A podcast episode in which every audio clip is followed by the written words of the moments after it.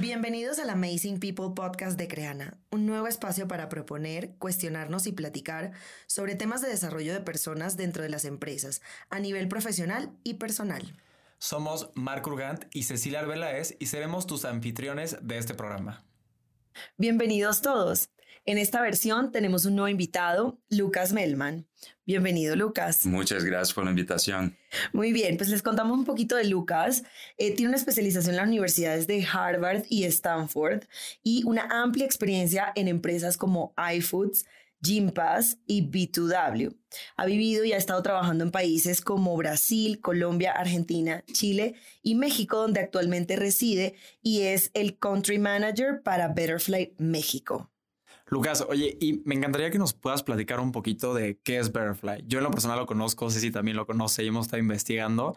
Tuve la oportunidad también de estar en su lanzamiento aquí en México, que me pareció increíble, pero Cuéntanos un poco para la gente que nos está escuchando y conozca más de Betterfly. Claro que sí, con mucho gusto. Betterfly es una plataforma de beneficios corporativos que recompensa los buenos hábitos de las personas con dos cosas. Uno es un seguro de vida dinámico, que la suma asegurada va creciendo mientras uno tiene hábitos saludables. Hace ejercicio, come bien, duerme bien, medita. ¿no? La suma asegurada va creciendo en tiempo real. Entonces es un motor para que uno pueda ver, ok, hago, tengo buenos hábitos, tengo esa recompensa.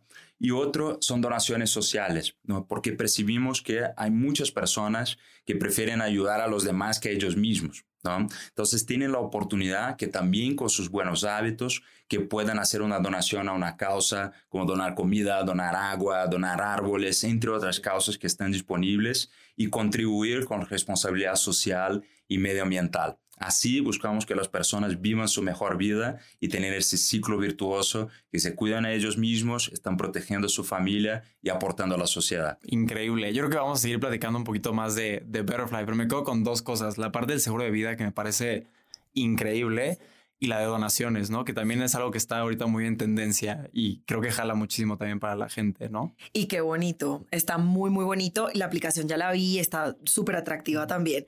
Y vamos a ir contando, nos vas contando más, más adelante más detalles. Bueno, Lucas, normalmente en este espacio, siempre que tenemos un invitado, nos gusta conocer un poco más de la persona. Y siempre le preguntamos por un random fact o algo que no muchas personas sepan. Cuéntanos tu random fact. Bueno, en algún momento las personas no sabían, pero creo que hoy ya, ya lo saben. Hoy ya está tu LinkedIn. Sí, casi eso, casi eso. Pueden encontrar videos por ahí. Eh, me encanta el karaoke. Así que, mm, bueno, mi hija me dice que, que, canto muy bien y yo la creo, ¿no? Así que, bueno, no sé si canto bien o mal, pero sí me encanta y, bueno, en, en varios idiomas y, y varias canciones, pero sobre todo reggaetón. Ah, reggaetón. Ok, ok. Creo que muy pocas veces he escuchado que alguien esté enfocado en karaoke de reggaetón, pero está, ha de estar muy divertido. wow, hay que ponerlo a prueba ahorita. Sí. Oye, Lucas, y antes de que pasemos eh, al tema al que vamos a estar platicando hoy, me gustaría que nos cuentes quién es para ti tu amazing person y por qué. Ah, para mí es, es mi madre, eh, por todas las condiciones que, que me dio de, de estudiar, de, de aprender, ¿no? Y que yo decidiera mi camino, ¿no? Porque yo, yo soy muy creyente que uno necesita tener opciones o, o tiene que buscar opciones para que luego pueda escoger la que más le sirve, ¿no? Y eventualmente cambiar, ¿no? No es necesario escoger algo y seguir por toda la vida. Entonces, mi madre fue quien me dio esas opciones y, y soy, tengo muy, mucha gratitud por eso. Qué padre tener esa libertad, ¿no? Qué bonito. Un saludo a la mamá de Lucas, que nos va a estar viendo acá, que nos deje un comentario. Seguro nos va a estar escuchando.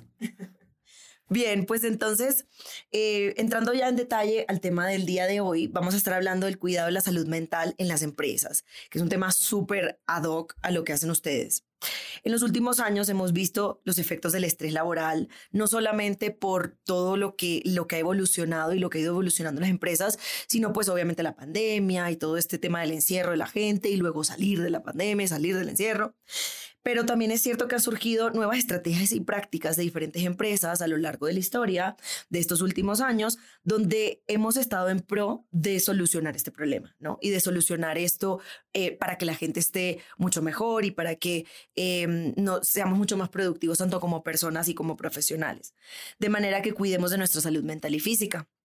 Entonces, es evidente cada día más que hoy es mucho más importante. 100%, sí. Y de hecho, para, para poder adentrarnos un poquito más en este tema, Lucas, me encantaría que nos platiques desde tu punto de vista, ¿cómo crees tú que se vive el tema de la salud mental en las empresas hoy en día? Claro que sí. Yo creo que el primer punto que, que, tenemos que platicar es de que eso era un tabú, ¿no? Hace un par de años, como no se podía hablar, ¿no? Las personas no podían mostrar como su, su fragilidad. Y me parece que es un must, ¿no? O sea, la empresa que no lo tiene puede tener hasta más problemas para reclutamiento o para poder tener un mayor engagement con la gente que tiene hoy en día. Totalmente, totalmente. Entonces, sí hubo un cambio eh, importante. Yo creo que hay mucho eh, recorrido todavía, ¿no? Pero hoy ya al menos ya se puede hablar, ¿no? Eh, pero creo que hay una, una, diferencia muy importante entre, ok, se habla, pero ¿qué, qué, qué realmente se está haciendo? ¿No? Y si las personas realmente están usando esas herramientas que, que, existen hoy dentro de las organizaciones, ¿no? Para mí el primer punto es que el liderazgo esté muy consciente de eso, que se ponga vulnerable, ¿no? Y, y, que también incentive a su equipo, ¿no? A, a, poner esos temas sobre la mesa, ¿no? Creo que ese es el primer punto, porque si el líder no da el, el ejemplo, la gente no va a seguir, no lo va a hacer, ¿no? Entonces, había un caso que, que, que viví en, en, otra empresa, ¿no? Que nos ponemos, nos pusimos los directores, todos a hacer terapia, ¿no? Y en dos meses ya hablar de eso, estamos haciendo terapia y en qué nos está ayudando. Obvio que no habríamos qué, qué temas estamos discutiendo, ¿no? Y luego un 80% de toda la gente también estaba haciendo terapia, ¿no? Entonces ese poder de liderazgo es, es, muy, es muy importante. ¿No? Y, y, el otro, ¿no? Es, ok, ¿no? Eres vulnerable, das el ejemplo, pero tienes que dar las herramientas, ¿no? Entonces también era algo que si la persona va a hacer por ella misma, sí es muy costoso, ¿no? Entonces esa barrera financiera también es algo que, que es muy importante romper, ¿no? Entonces, con la pandemia, creo que fue un parteaguas para este tema, ¿no? Porque obviamente todo lo que ya existía de estrés laboral, de burnout, eh, de violencia doméstica, todo, todo se intensificó, sí, claro. y, ya no había como que las empresas no se preocuparan con, por eso, con, por eso ¿no? Entonces, y aparte creo que algo importante es que eso ya tenía un impacto directo en los resultados que la gente puede tener en la empresa, ¿no? O sea, mientras todo eso se vaya intensificando, pues obviamente tu objetivo, la manera en la que trabajas va, a cambiar totalmente y también en el clima laboral, ¿no? O sea, una cosa son los resultados y los performances de la gente, pero el clima laboral, la cultura de la empresa también, justamente porque el poder ver que tus líderes puedan decir, oye, yo me preocupo por mi salud mental y porque yo esté bien, me preocupo porque tú estés bien, entonces ya todo eso traspasa también no solamente a los equipos, sino a las familias, ¿no? Exacto. Y dijiste algo muy importante, o sea, ser vulnerable para que la gente realmente lo identifique, ¿no? Porque una cosa es decir, vamos a empezar a implementar esto, pero si la gente no ve que o sea, los de arriba en jerarquía también están involucrados, va a ser mucho más difícil que pueda permear. Con, sin duda, sin duda. Y lo bueno es que está cambiando esa cultura de que los líderes o que todos nosotros en, en las empresas en que trabajamos tenemos que ser superhéroes y nunca nos enfermamos y nunca tenemos ningún problema. Y justo ahora uno es al revés, ¿no? El buen líder es el líder que es vulnerable, que da esa, esa oportunidad, que comparte, ¿no? Sus hasta temas un poco más personales. Que se enferma. Y, que se enferma, ¿no?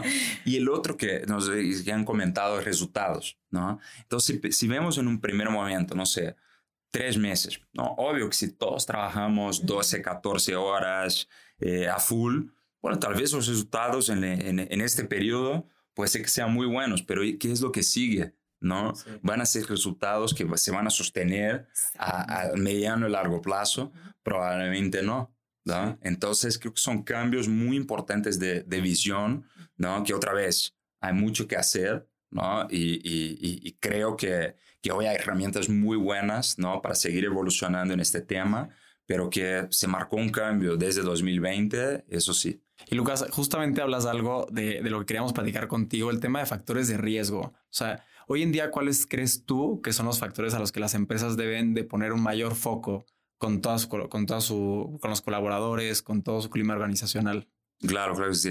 Yo creo que un punto importante es ese balance, ¿no? De la vida personal, la vida profesional, ¿no? Y que en ese sentido, para algunas posiciones, la gente que se fue a home office y que hoy hasta bueno, sigue trabajando home office o, híbrido, ¿no? Se apareció un nuevo factor de riesgo, ¿no? Estás en la casa, ni siempre tienes un espacio adecuado de trabajo, eh, muchas personas perdieron su, su, trabajo también en la pandemia, así que eso explotó mucho los temas de, de, relaciones familiares, ¿no? Porque no estábamos acostumbrados, ¿no? A convivir con nuestra familia 24 horas al, al día, ¿no? Entonces creo que ese es un, es un factor importante. El otro es, es justo este tema de de liderazgo, ¿no? Entonces... Eh, que cambió. Que cambió. totalmente pero sigue siendo un, factor de riesgo, ¿no? Los temas de, de acoso, ¿no? Eh, los temas de jornadas extremadamente largas de trabajo, ¿no? Entonces, esos son factores de, de riesgo.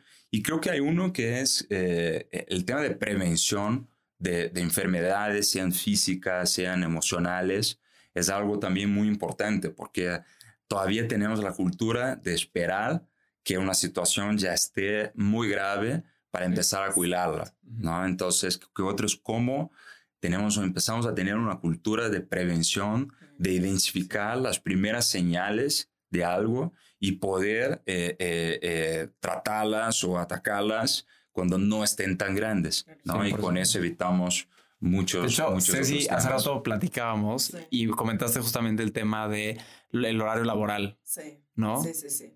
Que justamente, y ahí viene la pregunta de cómo, cómo hacen ustedes ahorita para, para prever eso, ¿no? Y para promover esa salud mental en la empresa. ¿Qué, qué cosas están haciendo ustedes diferentes?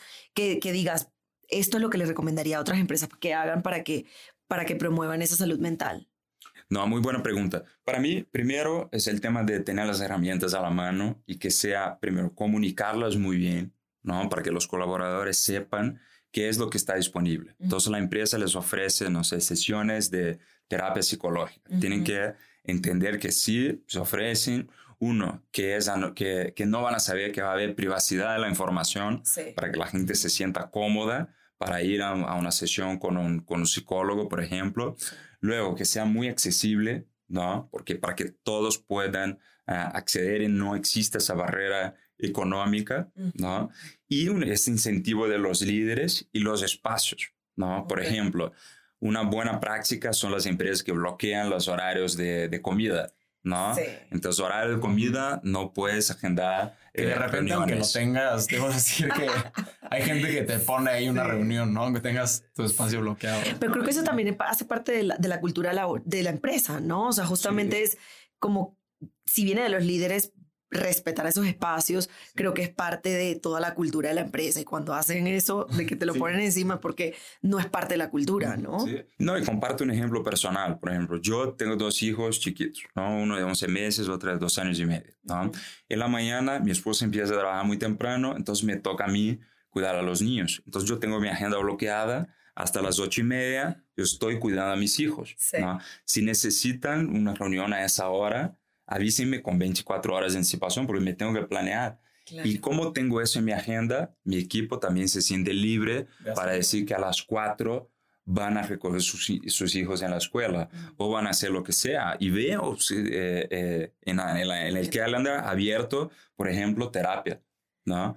Y eso está muy padre porque es, antes la gente no tenía esa, esa apertura, no se sentía segura y cómoda de compartir que están haciendo terapia. ¿no? Entonces son algunas prácticas, creo que hay muchísimas más que podemos seguir explorando. Y definitivamente lo que me queda de todo esto es el liderar, por ejemplo, ¿no? O sea, que con el ejemplo lideras y puedes decir, yo como líder de la empresa, en el caso de Lucas, es pongo el ejemplo y cuido de mi salud mental, ¿no? Y que creo que lo estás expandiendo con todos los, los, los colaboradores de Betterfly, ¿no? Así es, así es. Otra práctica que, creo que es importante también compartir que es la meditación, ¿no? La meditación hace dos años era algo para monjes budistas, un retiro todo un fin de semana en la misma posición, ¿no? Y también es otra cosa que ayuda muchísimo y pueden ser tres minutos al día, cinco minutos al día y hace una diferencia impresionante, ¿no? Entonces también crear esas oportunidades pero uno hay que pues, tener un incentivo, conocer, ¿no? Y, y, y, luego funciona muy bien los embajadores dentro de la, la empresa, ¿no? Entonces, gente que ya vivió eso y, y, todos los beneficios en su vida y que empiezan a compartir a los demás y contagiar a los demás para que también lo, lo prueben. Claro, como agentes de cambio dentro de la empresa, ¿no? wow. Qué bonito, qué chévere. Sí. Creo que ya lo voy a poner en práctica todo eso también. Venga, eso. Sí, la verdad, hay algo que decías este, hace rato del tema de, de la privacidad. No sé, yo creo que mucha gente siempre ha tenido miedo, ¿no? En poder abrirse, por más de que tengan herramientas que la empresa les provee, tienen miedo de poder abrirse porque nunca tienes la certeza de que realmente es algo privado, ¿no? Y cuando vas a una terapia, pues la realidad es que todo lo que sale es personal, ¿no? No necesariamente tiene que estar relacionado con la empresa. Entonces, me encanta que, que realmente las compañías puedan ponerlo como un factor de los más importantes al momento de entregarle herramientas a, pues a sus colaboradores, a la gente con la que estén trabajando como tal. Y como dices, marcar un ejemplo en lo, en lo que están haciendo, ¿no? Yo a partir de hoy voy a poner mi terapia en mi agenda. Para que no te agenden nada encima. Exacto, sí, pero te, voy a contar, por ejemplo, yo lo viví totalmente al revés. O sea, una persona que trabaja conmigo, que está en el equipo, es la persona que tomaba terapia. Entonces, como que esta persona me decía, oye, yo tengo terapia a las 5 de la tarde. Y yo, oye, sin ningún problema, tómala, tómala. Hasta que yo dije, oye, una, yo también la necesito y también pues la puedo tomar a la hora que sea, ¿no? Porque de repente pasa que la gente dice, no, híjole, la tengo que tomar hasta que termine mi horario laboral, que de repente pueden ser 7, 8 de la noche y ya no es lo mismo, ¿no? Claro. Sí, totalmente de acuerdo, totalmente de acuerdo.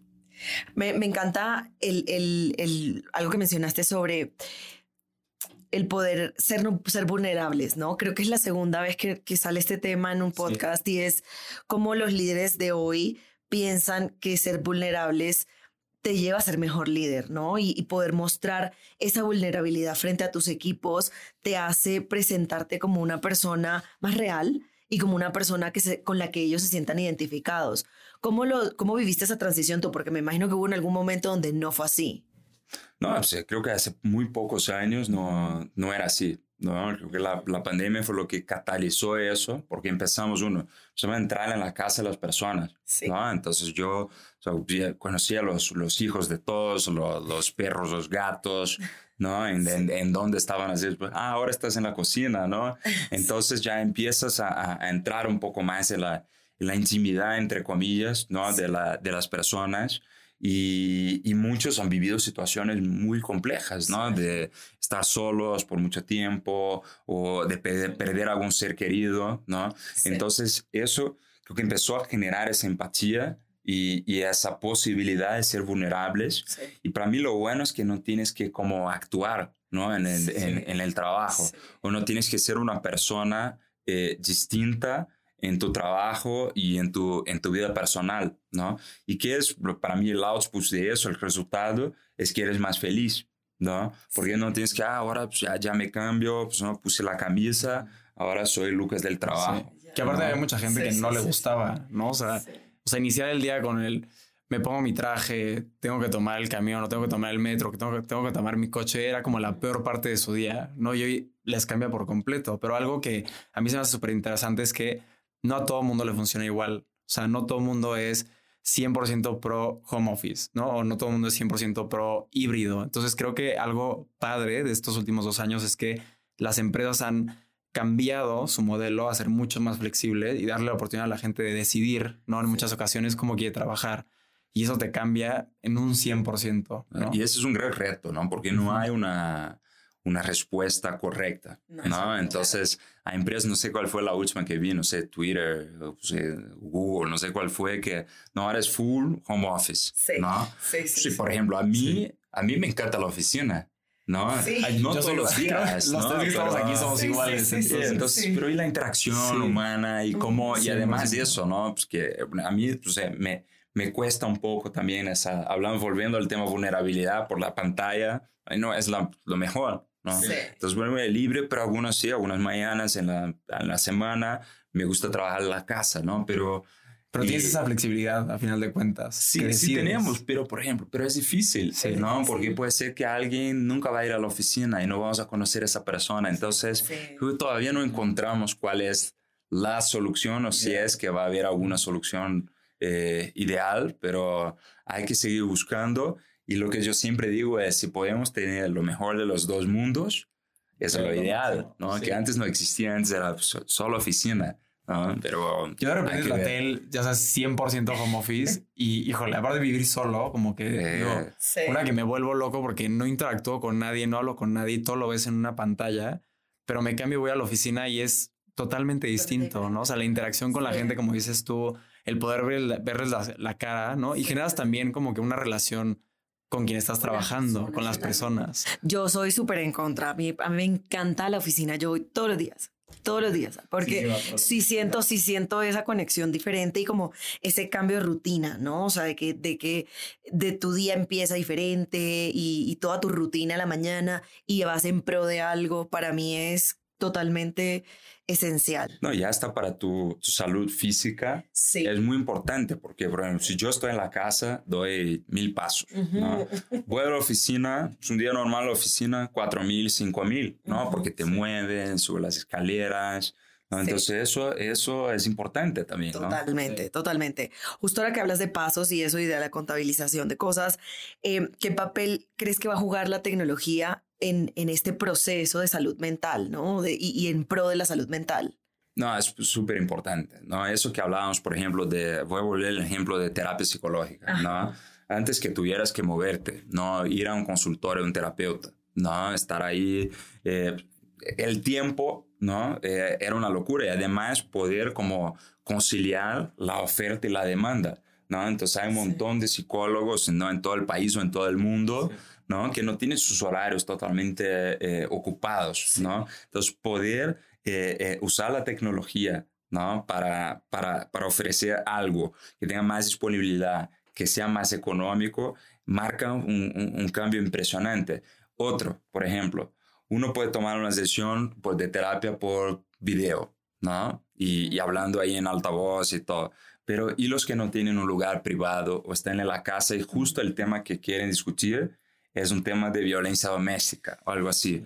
Como, entonces pueden ocupar el chat, ¿no? Que no tienen que estar hablando en, en altavoz, ¿no? Entonces, hay, hay, mucho que la tecnología nos puede, nos puede ayudar. Lo que es el tema de la telemedicina es un ejemplo muy claro, ¿no? Y, y, empezando por hacer un, un, gancho, ¿no? Con lo que nosotros hacemos en, en, en Betterfly, eh, es que la salud o, y el bienestar lo vemos como algo integral. ¿no? Entonces puede ser que un tema de, a discutir con un psicólogo, el tema de fondo, sea un tema de salud financiera, ¿no? Entonces estoy muy endeudado. O, por ejemplo, si estás cuidando tu salud eh, física y tu salud mental al mismo tiempo, probablemente pues que tengas resultados más rápidos, ¿no? Entonces, y sin la tecnología, obviamente no iba a ser tan económico, no iba a estar tan accesible, además llega a cualquier lugar, ¿no? Entonces, cuando es digital, una otra, otra dificultad, por ejemplo, empresas muy grandes que tienen gente por toda la República, ¿no? ¿Cómo llegas al rincón más lejano de México y ofreces un, un psicólogo, un médico general, un nutrólogo? No es tan sencillo, ¿no? Entonces, con tecnología lo haces. Oye, Lucas, ¿y cómo, o sea, hoy en día lo que hacen ustedes en Betterfly, cómo mides realmente el impacto que está teniendo Betterfly en las empresas? ¿no? Ahorita que estás hablando del tema de salud mental o mejorar también tu salud física, que es súper importante, o crecer, más que crecer, generar un seguro de vida. O sea, ¿cómo miden ustedes hoy en día ese impacto? No, muy buena pregunta. Primero, algo que, que descubrimos es que, bueno, no es una gran descubierta, pero sabemos lo difícil que es eh, generar un, nuevo hábito, ¿no? Crear un nuevo hábito y seguirlo, ¿no? Y incorporarlo en tu día a día, ¿no? Entonces, lo que nosotros hicimos, esa fórmula que encontramos, es que existan recompensas, incluir gamificación, ¿no? Para que las personas puedan ver, ¿no? A cada pequeño eh, eh, achievement, pequeño éxito, ganas algo. ¿no? Y con eso te enganchas y además que lo hagas en comunidad, que puedas ver, ok, pero mi colega de trabajo también eh, está haciendo yoga. Una competencia. Una competencia sana, una competencia sana, ¿no? Entonces, por ejemplo, en nuestra aplicación se mide en pasos, ¿no? Eh, porque hoy cualquier celular puede medir pasos, ¿no? Entonces tenemos un ranking de pasos y cuando ves en la oficina, uno empieza a tomar juntos caminando, ¿no? Y, pues, lleva dos horas caminando, sí. Pues, eh, y, sí, en eso lo ves y dices, no, me voy a parar yo también. sí, sí. Y, y, luego empieza a decir, bueno, eh, salimos de la oficina y volvemos a la casa eh, caminando, vamos a hacer deporte juntos, porque siempre que lo haces con alguien más, ¿no? El chance de que se vuelva un hábito es mucho, mucho más grande, ¿no? Entonces, primero creo que es cómo, cómo incentivar a la gente, cómo enganchar.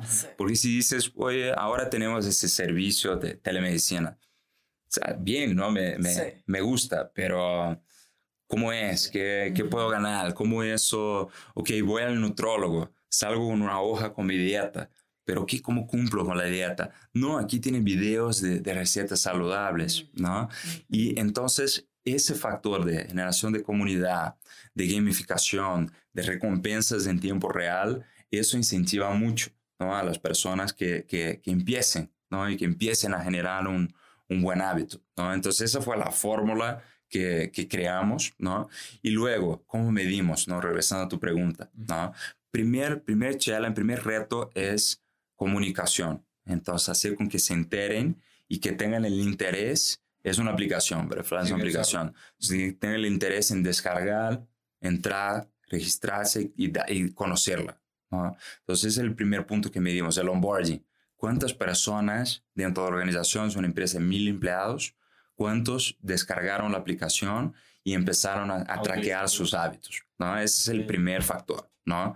Luego, qué están haciendo dentro de la aplicación. Si están cuidando su salud física, están haciendo deporte, están haciendo, están cuidando su salud mental, cuántos minutos están meditando, están ocupando la parte de telemedicina, es otro, ¿no? Que medimos también. Luego, el incremento en pasos, ¿no? Empezaron a caminar más porque tienen Betterfly, ¿no? Entonces vemos la evolución de eso en el tiempo, ¿no? Y otra cosa que es súper importante, las donaciones, ¿no? Porque no es solo el tema de ayudar, es la satisfacción que te genera. Entonces, cuando haces ejercicio, por ejemplo, te da cierta satisfacción, te genera cierta sustancia en, tu, en tu cuerpo, ¿no? como la endorfina, que te hace sentirse bien. ¿no? Y cuando ayudas a otra persona, también es algo que, que te genera una satisfacción, una felicidad muy grande. Entonces vemos si las personas están convirtiendo la moneda virtual que tenemos, que son los Better Coins, en donaciones.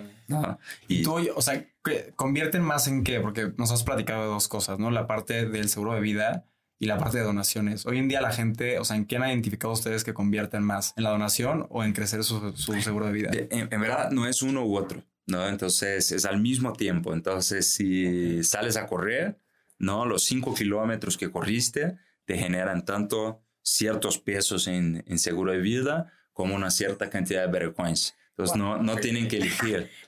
son, son, los, son, los, dos, son los dos. Que aparte algo increíble es, eh, por ejemplo, digo, hablo especialmente como en México y Latinoamérica, es un porcentaje muy bajo de gente que tiene un seguro de vida, ¿no? O sea, lo más normal es un seguro de gastos médicos, que lo tienes a través de una empresa o cada quien lo tiene de manera privada, pero un seguro de vida es muy raro que lo escuches, ¿no? Que la gente, uno, lo busque o sepa que eso, sepa cómo funciona. Entonces me parece increíble, ¿no? está muy interesante, la verdad. Y lo otro es que el seguro de vida no está hecho para nosotros, ¿no? Está hecho para nuestra familia, nuestros hijos, ¿no? Entonces uno, aunque tenga un seguro de vida, que la empresa te dé un seguro de vida, muchas veces no lo ubican.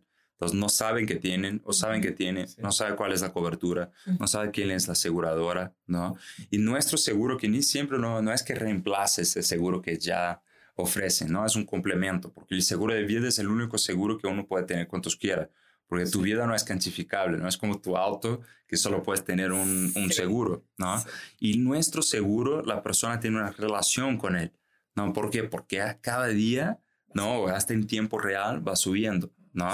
Entonces también parte de nuestra misión es generar conciencia con relación a los seguros, ¿no? Porque sobre todo los, nosotros los jóvenes, ¿no? Eh, y, se ríe, pero es que él se ríe como si no fuera joven. No, yo, eh, no te, pensamos mucho más en, en, temas inmediatos, ¿no? Y no lo que va a suceder en 50 años. Mm. Entonces, esa conciencia con relación a los seguros es parte de nuestra misión. Qué interesante. Me encanta. Qué interesante. A ver, vamos a pasar a la, a la última eh, dinámica, Mark. Sí, por aquí tenemos tres tarjetas, diferente color. Y lo que buscamos es, queremos conocer más de ti, de Lucas. No hemos platicado mucho de Betterfly, hemos platicado el tema de salud mental también y todo lo que pasa en la industria, pero queremos saber un poco más de ti y seguramente la gente que nos escucha también. Entonces, escoge cualquiera de estas tres y viene una pregunta que nos encantaría que la pueda responder. Vale, bueno. Con mucho. ¿La leo? Sí. Sí. ¿Cómo cuidas tu salud mental? Una gran pregunta, gran pregunta. Perfecto. Mira, yo eh, por algunos momentos en mi vida eh, he intentado meditar Ujú. y sobre todo 2020 sí agarré tracción, como meditaba 10 minutos al día, literal. Eran 5 antes de empezar a trabajar y 5 al final. Era como para cambiar mi chip, ¿no? Y me funcionaba muy bien y los fines de semana un poquito más. Como me, me gustan mucho esas meditaciones que de, de agradecer, ¿no? Entonces, eh, y en esos momentos difíciles de la vida, creo que agradecer por todo lo que tenemos, creo que te- es importante y, y te llena de energía. Ya no lo hago, eh, porque, bueno, con los niños, ¿no? Entonces, los últimos dos años y medio, tuve dos, entonces se complica un poco, ¿no? Eh, ¿Qué empecé a hacer? Antes me gustaba mucho correr, pero eh, yo corría y acababa pensando mucho en trabajo, ¿no? Porque tienes tiempo y todo. Y, y luego empecé a jugar al pádel y, y en el pádel no puedes pensar en otra cosa, porque si no va- vas a perder muy feo. Sí, tu ¿no? enfoque es el juego, Eh, ¿no? te Sí, enfocas claro. en el juego, en tu estrategia y todo. Entonces, hoy el pádel es como si fuera mi, mi meditación, ¿no? Y ahora poco a poco estoy regresando también a, a la meditación a la hora que pongo los niños a dormir, que tengo que estar callado en su, en su recámara y esperando que se duerman. Dices, este Bueno. es mi momento, momento. mis cinco sí, minutos. no, y justo creo que eh, ese es el tema. Todos tenemos un momento, ¿no? Puede ser en el auto, en el camión, caminando al trabajo, durmiendo los niños. Siempre hay un espacio, siempre hay un espacio. Sí. El tema es cómo te planeas y Sí, sí, cómo haces con que eso se vuelva un, un Un hábito, Un hábito. ¿no? Porque hacerlo una vez te genera algo, ¿no? Pero cuando se vuelve un hábito, tus beneficios son infinitamente más Sí. grandes. Y sabes que me encanta algo que dices que probaste diferentes cosas, ¿no? Y eso creo que es importante para, pues, para todo el mundo. O sea,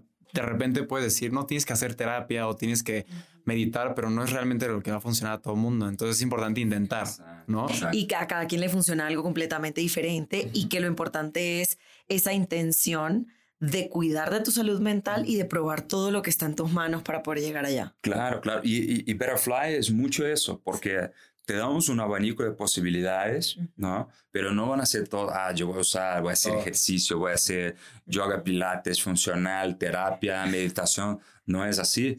Es que justo para que uno pueda probar, ¿no? Cuanto quiera y encuentre lo que le acomoda en el momento.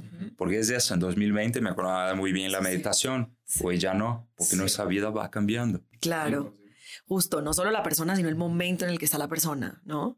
Sí, es. Pues cuéntenos ustedes en los comments qué usan ustedes personalmente para poder cuidar de su salud mental. Y con eso llegamos al final de, nuestra, de nuestra, nuestro episodio de hoy. Lucas, muchísimas gracias por tu, por tu participación, por tu apertura por, y por todo lo que nos cuentas que haces el día de hoy y hasta el día de hoy, que muchas cosas nos las llevaremos nosotros para practicarlas nosotros. Eh, y bueno, nos vemos en la próxima y esperamos que hayan disfrutado de este episodio y que sigan disfrutando de acompañarnos con nuestros invitados especiales. Gracias, Lucas. No, gracias, Gracias. a ustedes. Un gusto.